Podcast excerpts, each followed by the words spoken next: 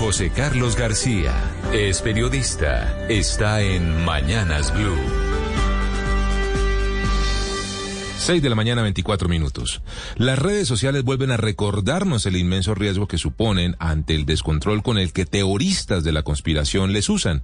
A esta hora Washington está en alerta máxima ante la posibilidad de que extremistas de QAnon, el grupo de conspiradores seguidores de Donald Trump, vuelvan a tomarse con violencia el Congreso de ese país, tras esparcir en redes sociales una mentira Dice que hoy Donald Trump volvería a jurar como presidente de ese país y que necesitaría del apoyo, de la presencia, entre comillas, de sus seguidores. El FBI y el Servicio Secreto detectaron en su monitoreo secreto que hacen en las redes sociales esta situación y han decidido tomársela en serio. Han redoblado la seguridad en la zona del Capitolio y cancelaron las actividades presenciales allí.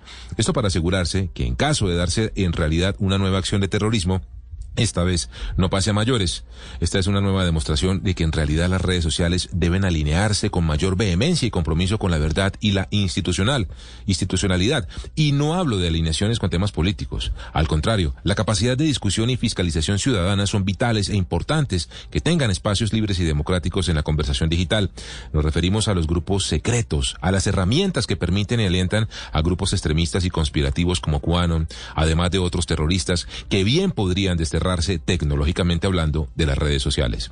Ya comienzan a verse con mayor eh, cantidad las fake news contra las vacunas, más espacios a las mentiras y a la polarización política, racial y sexual que siguen campantes sin control en esas plataformas sin que aún se vean reales avances. ¿Qué falta para que en realidad nos preocupemos por esta situación? ¿Cuándo se dará en Colombia la necesaria discusión al respecto? Estás escuchando Blue Radio.